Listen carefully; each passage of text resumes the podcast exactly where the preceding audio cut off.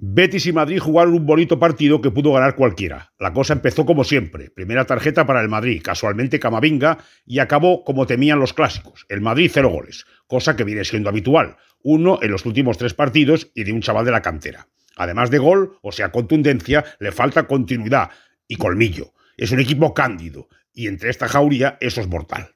Todo esto pensando en el Liverpool, o sea, la Champions. La liga no le merece la pena. La del año que viene ya veremos, pero esta que al Barça no le van a molestar estaba en el guion. Que él iba a fallar tanto es la guinda de un pastel indigerible. Dos puntos en los últimos seis y el líder a caballito. El penalti virlado de Valencia en el Camp Nou va más allá de la pugna Barça-Madrid. El problema no es solo el título, sino las víctimas que van acumulándose en el camino. La última, el Valencia, que se está jugando el descenso nada menos. Hacerse el loco en la acción de Kessie y el chico Rufete, en fin. El Madrid jugó un partido exigente, mucho rato, de ida y vuelta, como propondrá el Liverpool, que le hizo no sé cuántos a la United, que hace cuatro días nos contaban era el Brasil de Pelé.